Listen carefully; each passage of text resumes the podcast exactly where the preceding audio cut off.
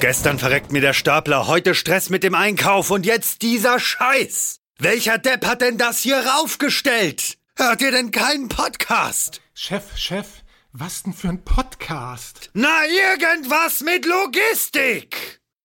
Irgendwas mit Logistik.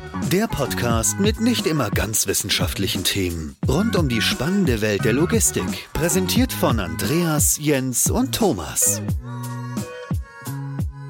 Herzlich willkommen zu einer neuen Folge Irgendwas mit Logistik. Heute habe ich den wunderbaren äh, Jens an meiner Seite. Bonjour, bonjour.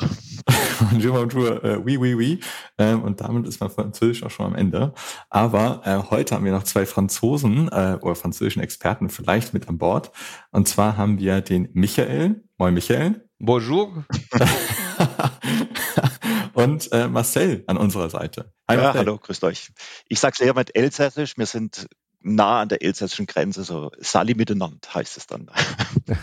Okay, als ich früher in der Schule gefragt habe, soll ich lieber Latein oder Französisch nehmen, und gesagt, ne, nimm lieber Latein, du kannst lieber besser einfach einfach nicht reden. Also ich bin definitiv nicht so ein Sprachenexperte.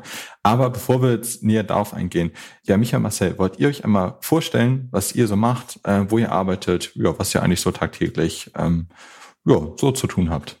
Ja, sehr gerne. Fange ich mal an. Also ich bin Michael.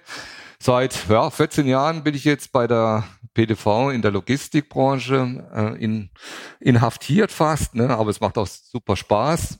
In verschiedensten Rollen arbeite ich da, habe als Technical Consultant begonnen, wurde dann mal Produktmanager, dann als Solution Director globale Verantwortung für diverse Produkte und ja, aber seit drei Jahren bin ich ja jetzt als Business Development Manager unterwegs, unterstütze unseren Vertrieb und natürlich äh, freue mich auf den Podcast, um mal einfach ein bisschen zu diskutieren über wirklich aktuelle Themen, weil das, glaube ich, ist wichtig, um auch äh, voranzuschreiten. Ja, ich bin Marcel Huschebeck, auch mehr als 20 Jahren schon bei der PTV, habe schon viele Entwicklungen hier mitgemacht, bin aber immer in der Forschung hier treu geblieben. Also ich mache Logistik-Forschungsprojekte seit gut 20 Jahren, habe angefangen hier mit Projekten zur City-Logistik in der Zeit, als eben die City-Logistik ja relativ ähm, unbeliebt war bei vielen Städten, da es, äh, wie soll man hm. sagen, schon Ideen in der Realisierungsphase eher negativ waren und wir haben es dann verfolgt auf EU-Ebene. Wie können wir diese Entwicklungen weitertreiben? Wie können wir die Best Practices, haben wir das damals genannt, wie können wir diese Best Practices äh, ja, wieder, wieder sammeln, aufleben lassen? Und äh, ich sag mal, die Renaissance der City-Logistik zeigt ja, dass solche Konzepte, die wir dann damals auch mit beobachtet, mit entwickelt haben, heute wieder am Start sind. Ich mache auch eher zukunftsorientierte Themen, also das Physical Internet, wie das so schön heißt, äh, das wurde auch von uns begleitet, so vom Projekt von vor zehn Jahren ungefähr, als wir so mit die ersten waren, die dieses Thema mal entwickelt haben. Und mittlerweile, gerade auf europäischer Ebene, ist es ja doch recht äh, in aller Munde.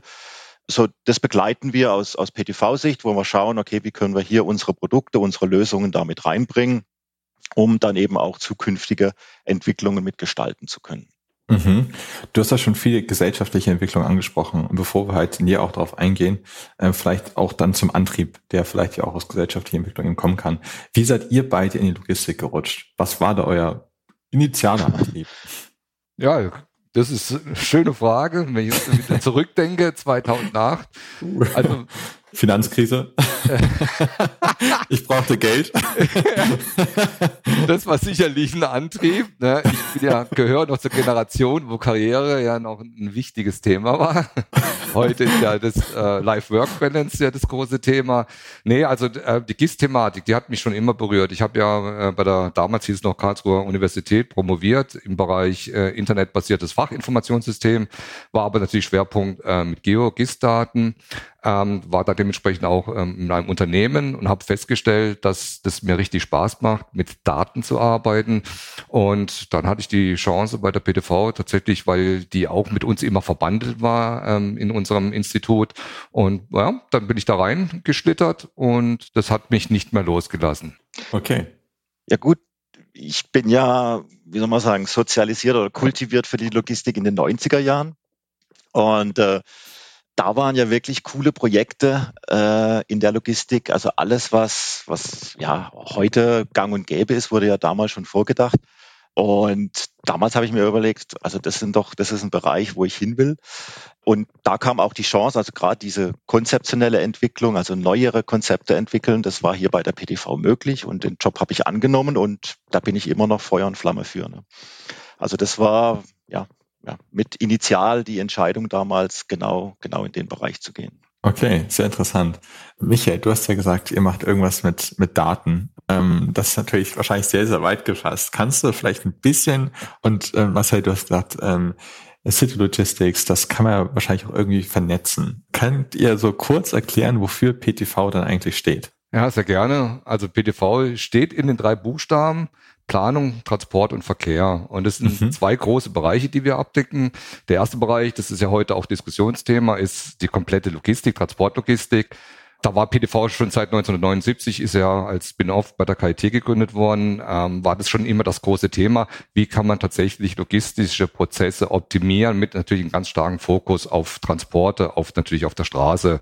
Klar, weil in den 80er, 90er Jahren, da war das das Thema Logistik auf der Straße und jetzt mittlerweile die ganze Multimodalität, über die wir heute ja noch ein bisschen sprechen werden, hat sich ja unglaublich viel rasant was entwickelt. Daneben, und das ist auch spannend, weil wir nachher über City-Logistik reden, haben wir immer auch die Städte im Fokus gehabt, also mit Verkehrsmanagement-Konzepten. Also wir können modellieren, simulieren, wir gehen zu den Städten. Wir helfen Verkehrsplanern wirklich ähm, die Städteinfrastruktur aufzubauen oder auch tatsächlich zu monitoren, mit äh, bis hin, dass wir Signalanlagen optimieren können. Also da gibt es eine riesen Bandbreite an Möglichkeiten, wie man tatsächlich diese Themen miteinander kombinieren kann. Und ich glaube, das ist jetzt auch ein sehr, sehr spannendes Thema für die City-Logistik. Mhm. Ja, ähm, auf jeden Fall. Also gerade wenn wir über die Überlastung der Innenstädte reden, ähm, was ja in Hamburg, wo wir auch herkommen, ein, ein großer Punkt ist, äh, wo man ja eben äh, möglicherweise auch eben durch die äh, Tonnen, die pro Stadtteil eben bewegt werden, in einem bestimmten Zeitraum, das ähm, teilweise messen kann, muss man sich schon überlegen, wie man es eben auch gesellschaftlich ja besser verankert. Habt ihr da auch ähm, ja irgendwelche Beispiele, die ihr da nennen könnt, welche ihr da in letzter Zeit eben auch umgesetzt habt, dass es so ein bisschen konkreter wird? Weil sonst spricht man halt immer, ja, man könnte es so und so umsetzen, aber ist da auch schon was in die Praxis umgesetzt worden? Es gibt äh, unterschiedliche Ansätze. Die eine, die du angesprochen hast, Hamburg, ist ein super Beispiel, weil wir da auch tatsächlich das Verkehrsmodell erstellen. Ähm, wir mit der Stadt gemeinsam tatsächlich überlegen, wie wir diese Multimodalität umsetzen können, weil gerade Hamburg bietet sich ja an, die Wasserwege mit einzubeziehen. Ähm, ganz, mhm. ganz spannendes Thema, weil natürlich musst du auch die Möglichkeiten schaffen, dass die Güter natürlich in die Innenstädte reinkommen und ähm, dann muss man auch überprüfen, du hast es ja angesprochen, die ganze Verkehrssituation, die vielen Baustellen. Wie kann ich tatsächlich die bestehende Infrastruktur besser nutzen? Weil du kannst nicht einfach sagen, ich baue noch ein paar Straßen mehr, wird schon werden, sondern nee, ist ja gerade das Gegenteil. Man versucht ja, die Straßen wieder zu reduzieren, wieder auf äh, einspurige, mehr Radwege bereitzustellen.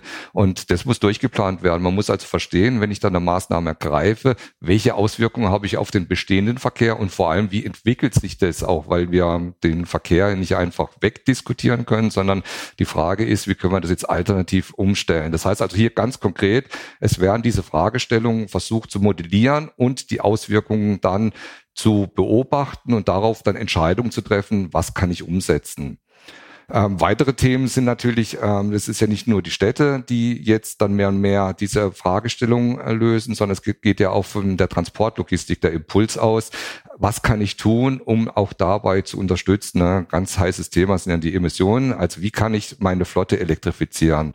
Das sind auch ganz konkrete Aufgaben, wo wir ähm, gemeinsam mit den Unternehmen tatsächlich schauen, wo ist es machbar. Man kann nicht einfach sagen, ich tausche meine Flotte aus und der Prozess funktioniert wie nach wie vor. Nein, sondern man muss ja wirklich gucken, wo macht das Sinn. Ja, da würde ich gerne einmal, einmal einhaken. Äh, Fun Fact am Rande, in meiner Studienzeit in Hamburg an der TU habe ich genau sowas auch mal als Studienarbeit untersucht, natürlich komplett rudimentär. Und da ging es vor allem nämlich auch darum, was für Antriebssysteme und was für, für Arten von Antriebe machen eigentlich Sinn, um dann auch emissionsseitig äh, runterzugehen. Was mich aber interessieren würde, ist, wir sind ja eigentlich schon einen Schritt weiter in Richtung autonomes Fahren, autonome Transporte und so weiter. Spielt das auch eine große Rolle bei der ganzen Betrachtung? Ja, Marcel, ja, vielleicht du, weil du bist ja in dem Bereich super. Also unterwegs. autonom ist sicherlich, ähm, sag ich mal, noch ein Zukunftsthema. Also es ist jetzt, also ich denke mal, von PDV-Seite aus, wir betrachten uns ja auf der einen Seite als Produktfirma, die Produkte und Lösungen für bestehende Fahrzeuge und Fahrzeugtechnologien anbietet. Und da ist natürlich ganz klar dominant noch der, der Verbrennermotor. Äh, mehr und mehr kommen jetzt eben auch elektrische Fahrzeuge, also gerade was in der City-Logistik angeht. Und wir, wir reagieren da auch drauf. Also wir haben verschiedene Projekte da schon gemacht. Wir haben jetzt auch unsere Produkte in diese Richtung hin angepasst, sodass wir jetzt eben mit, mit Reichweiten äh, arbeiten können, sodass in der Tourenplanung berücksichtigt wird, äh, welche Ladungen gehen denn auf welches Fahrzeug äh, unter der Berücksichtigung des jeweiligen Fahrprofils. So, autonom ist natürlich eine, eine na, ich sage einfach mal eine knifflige Sache in, in Deutschland noch. Es gibt ja noch Ausnahme, also es gibt nicht die generelle Möglichkeit, autonom zu fahren. Es gibt ja bestimmte positiv definierte Bereiche und eine davon ist ja eben die Lastmile. Ne? Und äh, wir haben da, sag ich mal, recht gute Erfahrungen jetzt gemacht oder machen können, äh, gerade was den Einsatz unserer Tourenplanung angeht in die in die autonome Geschichte, weil äh, es zeigt sich halt, autonom heißt, es ist voll deterministisch geplant. Ne? Und äh, unsere Tourenplanung funktioniert sehr gut, je deterministischer äh, ein System ist. Also häufig hat man ja in der Tourenplanung das Problem, dass Ladung nicht da ist oder der Fahrer verhält sich anders oder es gibt Einflüsse von außen, die nicht erfasst werden können. Und das ist natürlich alles recht schwierig in der Planung abbilden zu können. Und in der autonomen Welt ist das natürlich alles bekannt. Also man hat einen recht hohen Vernetzungsgrad und kann da natürlich ähm, Planungen viel, viel genauer, viel präziser dann durchführen. Und das kommt natürlich uns als Tourenplanungsunternehmen sehr entgegen. Ne? Also das ist deshalb, also wir, wir sehen da ein recht gutes Potenzial, gerade was, was äh, Tourenplanung in autonomer äh, Zustellung angeht. Nur man muss halt sagen, in der praktischen Anwendung, das sind alles noch Prototypen, das sind jetzt erste Testversuche, die dort stattfinden. Ich glaube, in Hamburg, da laufen auch verschiedene Tests ähm, momentan wo es auch darum geht, gerade Stadtteile ähm, für, den, für den Zugangsverkehr ähm, oder Durchgangsverkehr zu schließen und eben dort autonom dann zuzustellen. Ähm, also das sind jetzt alles neue Konzepte in Verbindung mit autonomer Logistik, die ja. dort stattfinden. Ne? Auf jeden Fall auch mit Starbucks genau. und so, ne?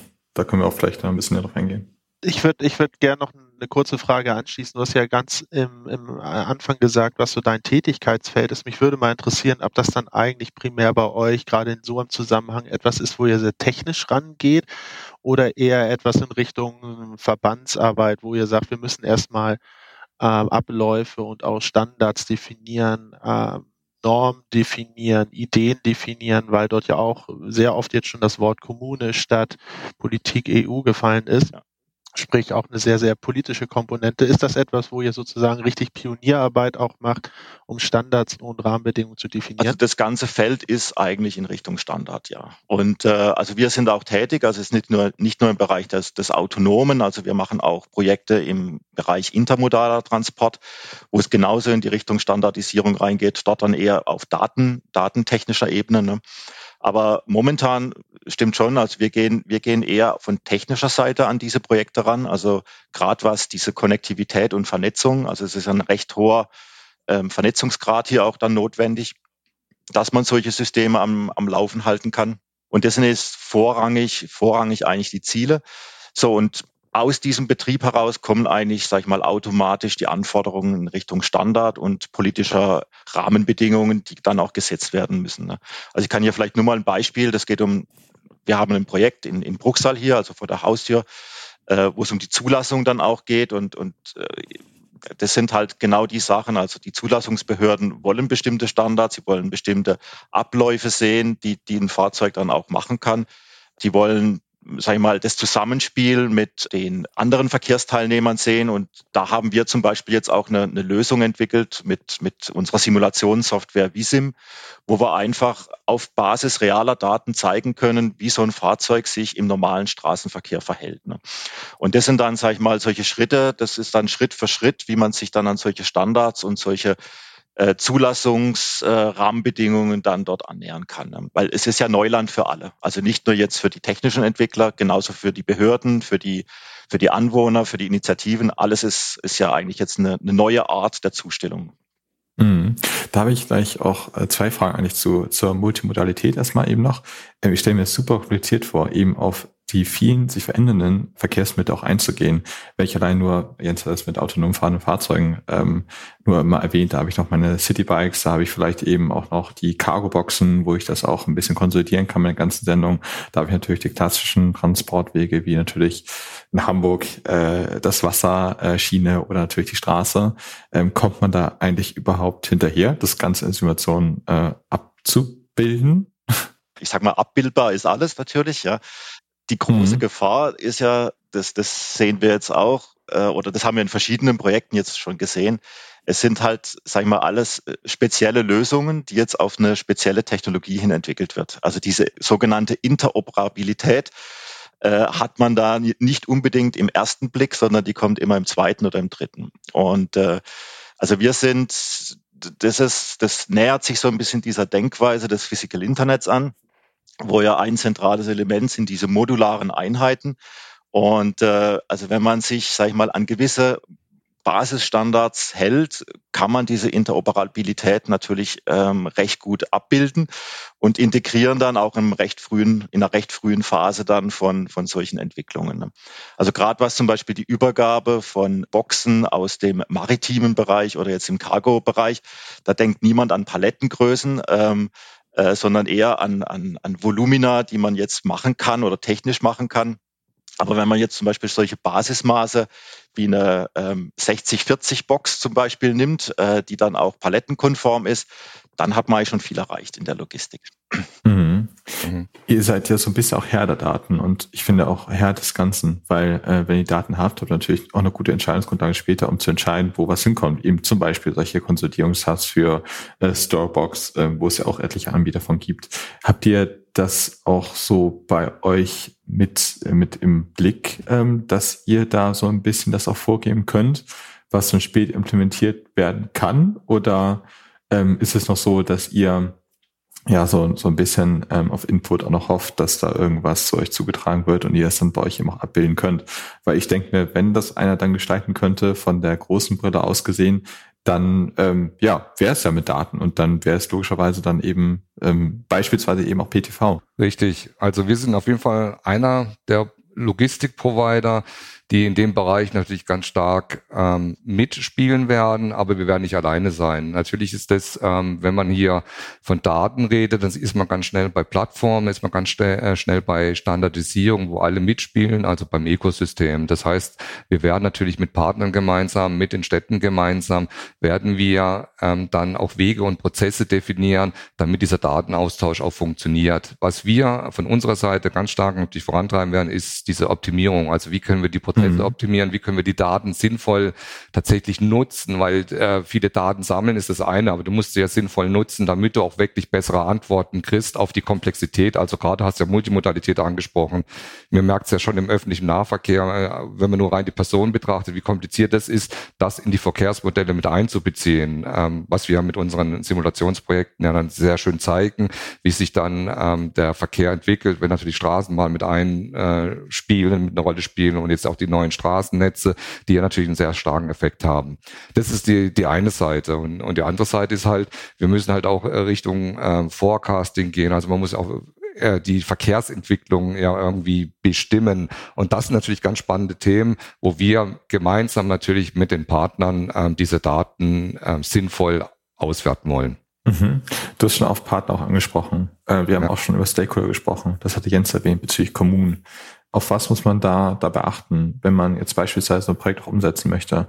Wenn ich sage, okay, ich möchte jetzt berechnen ab dieser Stadtteil, wir haben auch über Hamburg gesprochen, gibt es ja auch, aber eher so im, im Zuge von äh, Feinstaubbelastung oder auch wenn wir auf Stuttgart gehen, gibt es ja auch relativ viel Durchfahrtsbeschränkungen.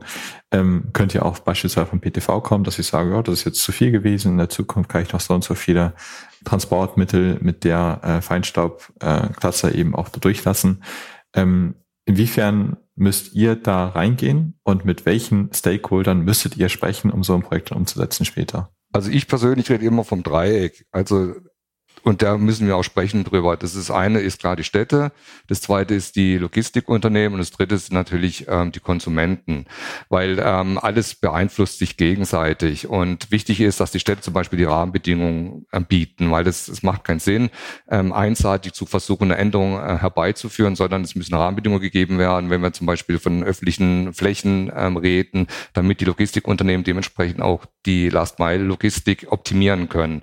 Dann mhm. sprechen wir natürlich auch davon, es muss ähm, attraktiv gemacht werden. Ähm, die letzte Meile momentan, die Logistikunternehmen haben Ziel, und das ist ja auch verständlich, sich selbst zu optimieren, besten Qualitätsservice ihren Kunden zu bieten und der eine oder andere kann dann auch mit dem Preis dann spielen. Wenn wir von der City-Logistik reden, da ist ja eigentlich die Idee, dass man natürlich einen Smart City Hub hat, wo alle natürlich, die von außen kommen, dort ähm, ihre Waren abgeben, damit es dort so umgeschlagen wird, dass dann natürlich mit einem System ähm, dann weiter verteilt wird und dementsprechend dann auch die Fahrzeuge, je nachdem in welchen Zonen man arbeitet, von schweren auf diese leichten Fahrzeuge dann umsteigt. Aber das funktioniert nur dann, wenn die Rahmenbedingungen attraktiv genug sind, dass die Logistikunternehmen bereit sind, ihre Daten ja auch zu scheren. Und das ist, glaube ich, einer der Hauptprobleme. Das Zweite ist natürlich, die Stadt hat ganz andere Anforderungen. Das ist auch ein bisschen so die Herausforderung. Ähm, die Stadt will grün werden, sie will Lärm beseitigen beschäftigen, sie will natürlich äh, die Lebensqualität erhöhen. Auf der anderen Seite die Logistikunternehmen oder die Konsumenten wollen auch, dass ähm, sie ihre Güter rechtzeitig schnell bekommen und am besten bequem nach Hause oder, wenn wir nachher drüber reden, mit anderen Systemen, aber ich will nicht zu weit laufen, um meine Pakete abzuholen. Das muss miteinander kombiniert werden und deswegen von den Stakeholdern sind für mich alle drei absolut wichtig. Wie bringt man die denn alle an einem Tisch? Gibt es da eine Art äh, gemeinsame Initiative oder Initiativen? Wie funktioniert das? Wie geht man dort ins Gespräch, um auch beispielsweise sowas wie die Transparenz, die du angesprochen hast, die teilweise fehlt, oder die Bereitschaft zur Transparenz, um sowas herzustellen und gemeinsames, eine gemeinsame Basis zu schaffen? Da gibt es für mich auch die Verbände als einen wichtigen äh, Indikator, weil die natürlich auch Kontakte in die Politik haben und natürlich Kontakt zu ihren Unternehmen. Die können das pushen.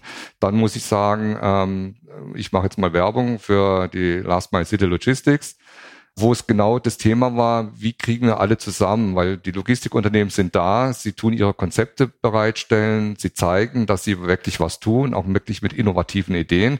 Aber auf der anderen Seite müssen die Städte auch zuhören, sagen, okay, da müssen wir mit rein. Und das sind für mich so die Plattformen, die wir natürlich auch dann mit unserer Expertise, mit unserer Beratung unterstützen wollen. Das ist auch wichtig, weil man muss erstmal ein Verständnis, ein Grundverständnis für die Problematik erstmal erkennen und dann auf der Basis dann wirklich ähm, die Lösung herbeiführen. Und das ist ein Prozess, der muss jetzt angestoßen werden. Also ich will da vielleicht auch gerade noch ergänzen. Also ich meine, das ganze Thema dreht sich ja in die Richtung Kooperation. Ne? Und, und das ist ja auch, mhm. da sind wir wieder zurück in den 90ern. Das sind ja genau diese negativen Erfahrungen, die viele Städte gemacht haben, ähm, dass so Kooperationen gerade im Logistikbereich relativ schwierig A herzustellen sind und B auf Dauer zu erhalten sind. Ne? Und was wir halt auch feststellen, das ist halt, ähm, dass gerade die Städte sehr zögerlich sind, dort die Initiative dann auch zu übernehmen. Also wenn es jetzt in Richtung wie kann ich so eine Kooperation aufbauen, wie können wir die, die, die Leute an einen Tisch bringen, wird selten als eine Aufgabe der Stadt gesehen. Also wenn man sich zum Beispiel mal anschaut, wie viel, wie viel tatsächlich Logistikbeauftragte gibt es denn in den jeweiligen Städten, dann, dann ist es, dann ist eine ganz kleine Anzahl, vielleicht eins, zwei. Und im Vergleich zu einer Verkehrsplanungsabteilung ist es natürlich dann vernichtend oder, oder halt äh, fast, fast nichts. Ne? Das macht es halt extrem schwierig. Es gibt so Initiativen wie zum Beispiel in Hamburg. Dort gibt es verschiedene, verschiedene Initiativen wie die Logistikinitiative oder die ITS-Initiative, die sich genau diesem Thema dann annimmt unter verschiedenen äh, Gesichtspunkten. Also die ITS eher so in Richtung Verkehrsfluss, während die Logistik dann äh, primär auf die Logistik abzielt. Und das sind dann, ähm, sagen wir mal, privatwirtschaftlich äh, mit Beteiligung der Stadt betriebene Initiativen, die dann eben versucht, ähm, äh, Verbesserungen in der städtischen Abwicklung dann, dann äh, herzustellen. Ne? Und äh, ich sag mhm. mal, das ist, das ist halt wahrscheinlich der Weg, den man gehen muss. Also, dass, dass man nicht auf die Städte warten muss, bis die tatsächlich jetzt mal die Manpower haben, um sowas voranzutreiben. Aber dass man halt sagen muss, okay, ähm, es ist eine, eine Aufgabe, die alle betrifft und wir müssen natürlich dann ähm, auch entsprechend dann äh, mit Engagement da zur Verfügung stehen. Was ist denn so eine angesprochene Verbesserung von dir? Ist es jetzt ein CO2-Ausstoß, den ich messen kann? Ist das, äh, wenn ich so ein bisschen Wirtschaftlichkeitsrichtung äh, denke, auch weniger Stückkosten für ein einziges Transportunternehmen, von denen ihr relativ viele eben auf eurer Plattform vereint? Ihr wollt ja sozusagen das Optimum für alle finden. Wie kann ich das messen? Also ich denke mal, die, die rechtlichen Rahmenbedingungen sind, das sind natürlich ganz harte. Also gerade wenn es in Richtung äh, Feinstaub geht, das, das sind ja Vorgaben, also das sind ja im Mikrogrammbereich. Das mhm. gleiche CO2 ist ein bisschen, bisschen vager, weil es natürlich keine regionale Emission oder Emission, sondern es ist eigentlich eine globale. Und ähm, äh, das ist natürlich schwierig, jetzt auf eine Stadt äh, runterzubrechen. Ne? Aber es gibt natürlich jetzt verschiedene Strategien, also gerade was, was Städte äh, angeht, mit äh, Reduzierung des Individualverkehrs oder Reduzierung des verbrennergesteuerten Verkehrs, also dass man Einfahrtszonen hat oder, oder Zonen, wo man gar nicht mehr emittieren darf, was, was CO2-Emissionen angeht. Also sprich, hier muss man eigentlich mit den entsprechenden Fahrzeugen dann reagieren, weil jeder Bürger will ja weiterhin versorgt werden ähm, und entzeugt werden. Also das ist ja ist ja nicht so, dass dass man einfach was verbietet und dann kommen keine Waren mehr rein, sondern die Leute wollen ja weiterhin, dass dass dass auch ihr Supermarkt und ihre ihre Geschäfte beliefert werden. Das heißt, man muss sich anpassen an das Ganze. Ne? Und äh, mhm. diese, diese Anpassungsstrategien, die müssen natürlich dann auch berücksichtigt werden. Also ich glaube, momentan sind ja. viele Städte, gerade was äh, die Mobilitätsplanung anbetrifft, ähm, in, in einer kompletten oder in einer, in einer völligen Neuausrichtung. Also sprich, äh, Stichwort, gebt den Bürgern die, die Stadt zurück, also Reduzierung des Verkehrsraums und Hört sich wie so ein Mob an, der mit Fackeln durch die Stadt läuft. Ja, also, Reduzierung des Verkehrsraums wird aber häufig nur unter dem Gesichtspunkt der Personenmobilität betrachtet und der Güterverkehr ist bislang ja außen vor. Ne? Und ich glaube, mhm. hier muss man, das sind die Stellhebel, wo man eigentlich ansetzen müsste müsste. Ne? Ja. Ich will das auch noch ergänzen mit einem konkreten Beispiel, weil wir Hamburg jetzt so, so richtig schön äh, beleuchten. Äh, wir waren ja bei der ITS, wo wir genau dieses Thema einfach mal durchgerechnet haben. Wir haben ja die Modelle, wir wissen ja, wie viel Wirtschaftsgüter tatsächlich in die Stadt fließen. Und wir reden von, das muss man sich einfach mal wirklich äh, auf der Zunge zergehen lassen. Wir reden von 5000 Tonnen, die pro Tag in die Innenstadt beliefert werden.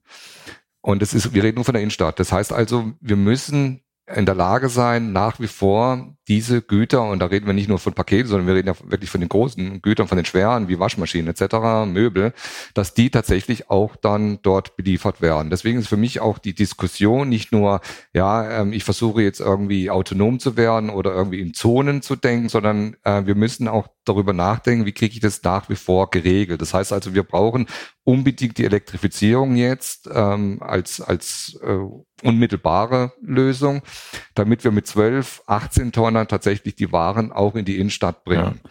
Davon ist wirklich nicht weniger. Also es ja, wird der, es wird der, der, Transportverkehr wird mehr und die Personen werden auch mehr. Also wer Hamburg nicht kennt, äh, ist auch gewachsen in den letzten Jahren.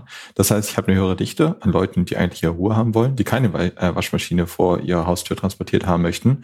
Aber ich habe mehr Waschmaschinen, die vor der Haustür transportiert werden. Also das ist ja eigentlich nicht möglich. Dann multiplizier das mal um den Faktor zwei auf der gleichen Fläche und dann hast du Berlin. Ne? Und äh, im Endeffekt ist es ja so, oft sind die Strategien dann dahinter, dass man dann einfach sagt, okay, ich versuche das zeitlich dann irgendwie in einen Raum zu packen, wo du den Individualverkehr nicht besonders äh, groß hast, so dass du dann lieferverkehrfreie Zonen hast für äh, nachts oder in den sehr frühen ja. Morgenstunden. Und ähm, das ist ja eigentlich eher keine Lösung für ein gemeinsames Wachsen, sondern ja eher ein Hilfeschrei, mir fällt nichts Besseres ein. Ja. würde ich, würde ich mal so sagen. Und ich glaube auch ein Riesenthema ist ja nicht nur der Transport, sondern auch der Raum, generell, um Sachen zu puffern, bereitzustellen und so weiter. Da gibt es, glaube ich, sehr, sehr, sehr viele Möglichkeiten. Ähm, was mich aber dort in dem Kontext nochmal interessieren würde, ihr habt ja auch ein paar ganz konkrete Beispiele, beispielsweise mit dem eurem Campus, an dem ihr beteiligt seid, also den EFOL Campus, aber auch was, was daraus entstanden ist, beispielsweise Lieferbotnet. Vielleicht könnt ihr da nochmal konkret ein bisschen was dazu sagen, was aus solchen Initiativen und auch Gesprächsrunden eigentlich entsteht ja. und sich weiterentwickelt also gerade der, der EFOI Campus oder das Projekt EFOI Campus ähm, ist jetzt ja zu Ende gegangen oder, oder wir, wir, wir, wir haben es abgeschlossen, die, die erste Stufe. Und das war eigentlich ein, ein recht ambitioniertes Projekt, äh, wo wir gesagt haben, lasst uns mal ein Campus oder ein, ein, ein Areal äh, erschließen mit, mit autonomen Robotern. Also es war schon damals die, die Überlegung, dass die eigentlich Level 5, also sprich im, im autonomen Zustand, dann dort zustellen sollten. Uns war schon damals bewusst, dass es solche Technologien wie zum Beispiel Starship schon, schon gibt, die, die damals aufkamen und, und die auch dann, sag ich mal, medienwirksam für, für Mediamarkt oder für verschiedene Handelsunternehmen dann auch äh, Zustellungen dann gemacht waren. Aber ich denke mal, wesentliches, wesentliches Konzept von, von diesen äh, Robotern war, dass sie halt nicht autonom waren. Also sprich, sie wurden immer noch so eine Art Fernsteuerung, also sie wurden überwacht und, und auch ein Disponent konnte dann ähm, ähm, eingreifen. Und das Zweite war, dass man natürlich hier eine synchrone Zustellung machen musste, ne? dass die dass der Empfänger und, und der Roboter quasi synchronisiert in, in Ankunft und Übergabe bereitstehen hat müssen, sodass dass eben die Entladung dann auch statt hat finden müssen. Ne? So, unser Konzept war, dass wir genau diese Synchrone, aber eben dann auch Asynchrone, und das war natürlich aber das schön für unsere Tourenplanung, so dass wir äh, Boxen entwickelt haben, die in einem Hub ähm, beladen werden. Die gehen dann oder die werden dann auf einen geplanten und disponierten Roboter zugestellt. Also es ist auch so eine Art Intermodalität, so dass wir hier den Packprozess und den Fahrprozess eigentlich getrennt haben und die dann verheiraten sozusagen für die für die Zustellung und dass der Roboter dann auch an einen, an einen Dock oder eine Docking-Station dann hinfahren kann und diesen, diesen äh, Behälter dann dort abladen kann, sodass dann der Empfänger äh, den entleeren kann, je nachdem, wann er zu Hause ist. Ne? Wir haben auch so eine App dann da gemacht, wo der Empfänger dann informiert wird, wo er so einen Wunschtermin dann dort machen kann. Äh, er kann auch sagen, ob er jetzt synchron oder ob er asynchron das haben will.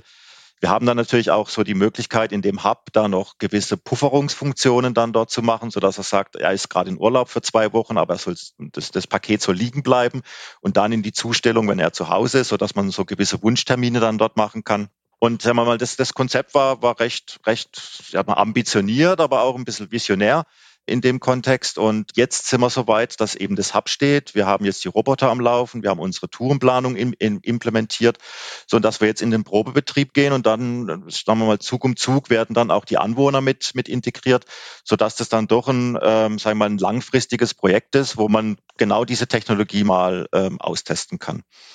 So, wir haben, das war so ein bisschen die, die Keimquelle des Ganzen und aufbauend auf diesem EFOI Campus Projekt haben wir jetzt ein zweites Projekt gestartet.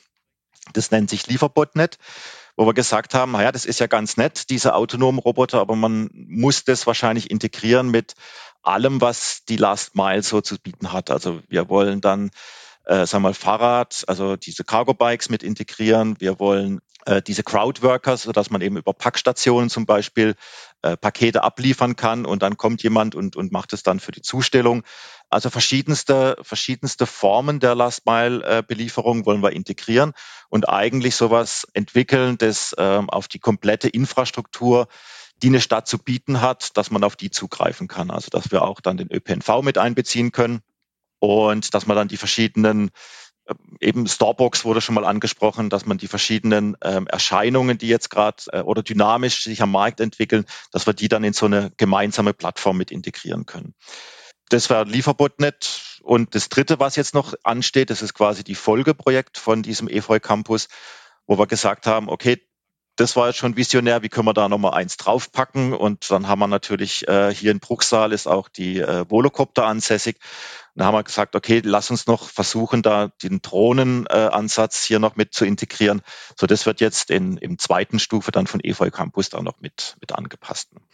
Was mich dort mal interessiert im ganzen Zusammenhang, ähm, wir hatten ja vorhin auch schon kurz darüber gesprochen, über Preise beziehungsweise auch über Wettbewerbsfähigkeit. Logistik ist ja auch ein sehr, sehr preisgetriebenes Geschäft und gerade in dem Last-Mile-Bereich habe ich irgendwie das Gefühl, dass dort ähm, sehr wenig Interesse auch besteht, wirtschaftlich tätig zu werden, weil es dort, dort halt sehr, sehr schwierig ist, Geld zu verdienen. Was mir mal so ein bisschen in den Kopf kommt, ist, ich glaube, das ist jetzt schon zwei, drei Jahre her, aber dass Otto Händering beispielsweise versucht hat, sein Cap-Geschäft zu verkaufen, Hermes Germany.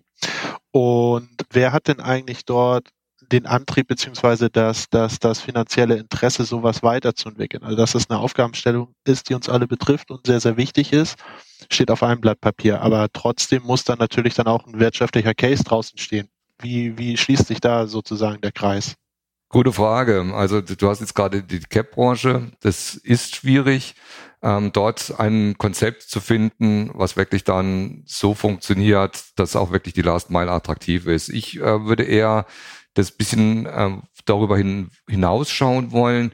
ähm, wenn wir die Lieferservices uns angucken und dort, wo auch wirklich in der Last Mile tatsächlich aktiv was gemacht wird. Also das geht darum, wenn wir die beliefern von Lebensmitteln, Elektronik, Mode, da gibt's ja dann äh, unterschiedlichste ähm, stationärer Einzelhandel, der mitmachen will, weil er auch irgendwie attraktiver werden muss. Das heißt also, das sind für mich Themen, die können wir jetzt sehr schön umsetzen. Da sind auch regional ähm, etliche unterwegs, die genau dann für die Stadt eine Lösung anbieten, natürlich gerne auch für weitere Städte, aber meistens, wenn man so ein bisschen äh, die Start-up-Szene sich anguckt, dann haben sie so eine Stadt, wo sie sich wirklich fokussieren, wo sie ähm, auch äh, gute Kundenkontakte haben und dort dann genau diesen Lieferservice wirklich von A bis Z, also sprich von wirklich, äh, wo habe ich meine Lagerflächen, wo kann ich tatsächlich ähm, die Waren zwischenlagern, bis hin, dass ich eine mobile App habe, um tatsächlich auch dann die Bestellung so zu koordinieren, dass die Kunden an ihrem Wunschort Ort dann dementsprechend ihre Ware empfangen können. Das heißt also, dort würde ich eher den Ansatz sehen, das weiterzuentwickeln, so dass wir sagen wir mal diese kleinen Güter tatsächlich mit äh, dieser Last Mile ähm, Service ähm, Konzepte dann schön verheiraten können. Bei den Cap Dienstleistern, wie gesagt, ähm, ich kenne sagen wir mal die regionalen Cap Dienstleister, die wollen ja auch für diese Städte wirtschaftlich was Sinnvolles hin, äh, hinbekommen. Die haben natürlich jetzt gerade, wie du schon gesagt hast, die, das Riesenproblem, dass sie natürlich jetzt äh, sehr, sehr stark aufgrund der Energiekosten natürlich gebeutelt sind. Jetzt müssen sie auch noch elektrifizieren, damit sie sozusagen die, die Stadtlogistik auch dementsprechend grün machen können. Für die ist es eine riesengroße Herausforderung. Auf der anderen Seite, wenn wir die Großen uns angucken, die ähm, optimieren sich gerade wirklich auch in dem Bereich, wo sie sagen, ähm, wir müssen die äh, Last Mile, weil das sind unsere Kunden, die müssen wir durchführen und dann müssen wir das halt, weil sie so groß sind, müssen wir natürlich die Kosten irgendwie versuchen zu verteilen. Ähm, so sehe ich momentan gerade die, die, die Richtung. Also ich würde es auch sehen, momentan, es sind halt zwei Sachen. Das eine ist, das ist ein Geschäftsmodell, würde ich mal, würde ich es mal so nehmen. Also bislang wird die Last Mile ja bestimmt durch, durch die Planung des Logistikdienstleisters. Ne? Also er, er macht quasi eine Optimierung oder er macht eine, eine Planung, wie er die Zustellung vornehmen will und ähm, stellt mir dann mein Paket beziehungsweise ja meine, mein, mein Gut, das ich, das ich empfangen will, stellt mir das dann zu seiner optimalen Zeit zur Verfügung. Ne? Das Ganze ist getrieben dann durch die Transportkette im, im CAP-Bereich, sodass man innerhalb von 24 Stunden dann auch eben seine Sendung hat bedingt dann eben, dass man genau zu dieser Zeit entweder zu Hause ist oder eine Abstellmöglichkeit. Und das ist ja dann auch, weshalb es Paketstationen gibt, dass man genau, sagen wir, wenn das nicht passen sollte, dass man das dort, dort anliefern sollte. Das ist das eine sicherlich. Und diese neuen Konzepte bieten halt die Möglichkeit, das Ganze umzudrehen. Ne? Also dass, dass das nicht mehr durch den Logistikdienstleister sozusagen gepusht wird, sondern dass es eine, eine Pull-Wirkung gibt, ne? dass man sagt, ich will eigentlich die Ware haben, wenn ich sie benötige und wenn ich sie brauche.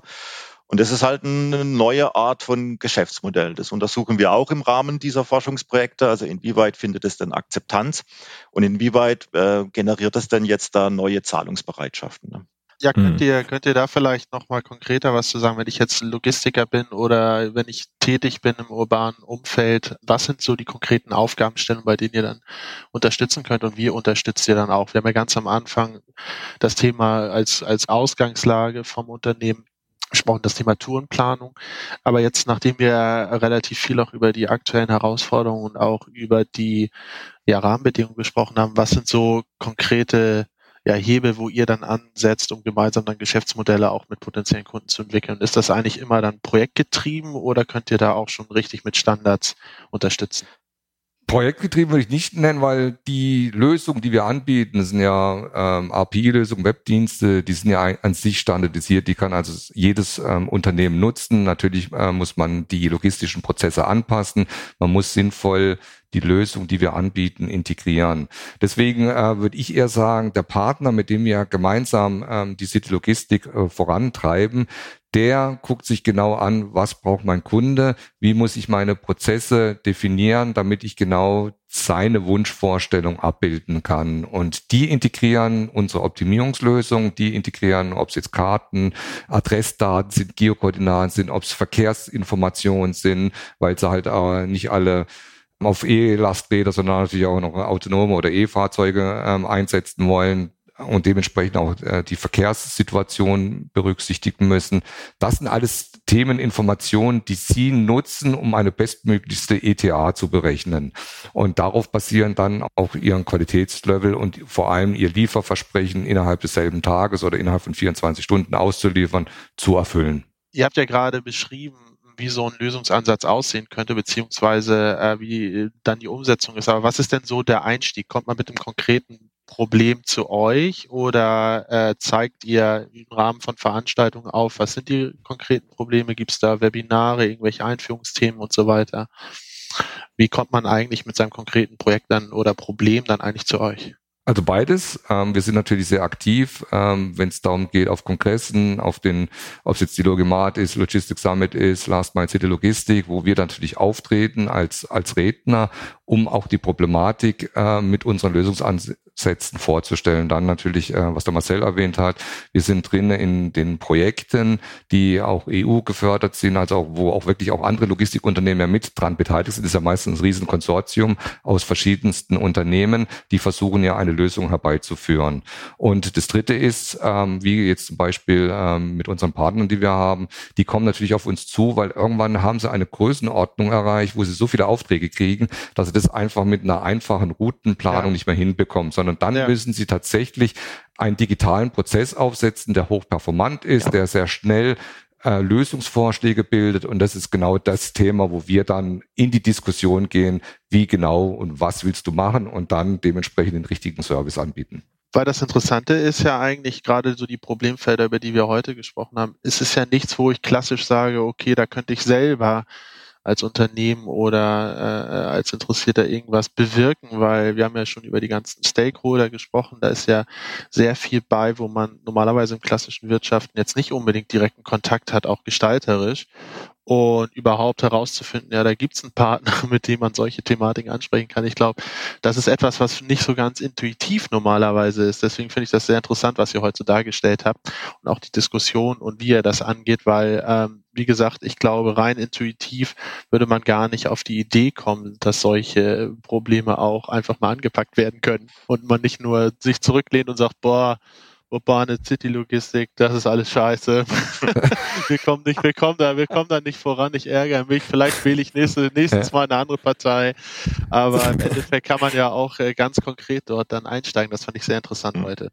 Ja, also ich hoffe, wenn wir mal das nächste Mal auch mal wieder zusammenkommen, dass wir dann wirklich dann auch sehr erfolgreiche Lösungen dann präsentieren können, vielleicht dann auch mit einem Partner zusammen, weil da gibt's wirklich super Ansätze gerne, und gerne. die ich glaube, dass ähm, paar werden auf jeden Fall richtig groß werden und die werden dann auch wirklich was sagen können von wie sie angefangen haben, welche Hürden sie haben nehmen müssen, wie sie mit den Städten und mit uns gemeinsam tatsächlich dann die Projekte zum Erfolg geführt haben.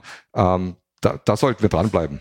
Okay, super, super gerne. Jetzt ist aber auch Schluss geredet. Äh, wir haben jetzt äh, sonst äh, ist ein super, super interessantes Thema. Ich glaube, wir können halt in ganz viele Unterpunkte noch reingehen, gerade wenn es gesellschaftlich wird und dann auch philosophisch wird. Ich glaube, da bräuchten wir alle noch ein Gläschen Wein. Dafür ist aber zu früh am Mittag. 12.02 Uhr sehe ich hier. Aber das müssten wir, glaube ich, nochmal woanders machen. Ihr habt es angesprochen. Äh, ich denke gerne auch per LinkedIn connecten oder sonst wie was. Ich denke, wir sind ja heutzutage ganz gut vernetzt. Deswegen vielen, vielen Dank an euch beide, an äh, dich, Michael, und an dich, Marcel, und natürlich auch an äh, meinen wundervollen Jens, oui, oui, und dann hoffentlich au revoir. Also, au revoir. Au revoir. Ja, Vielen Dank. Ja.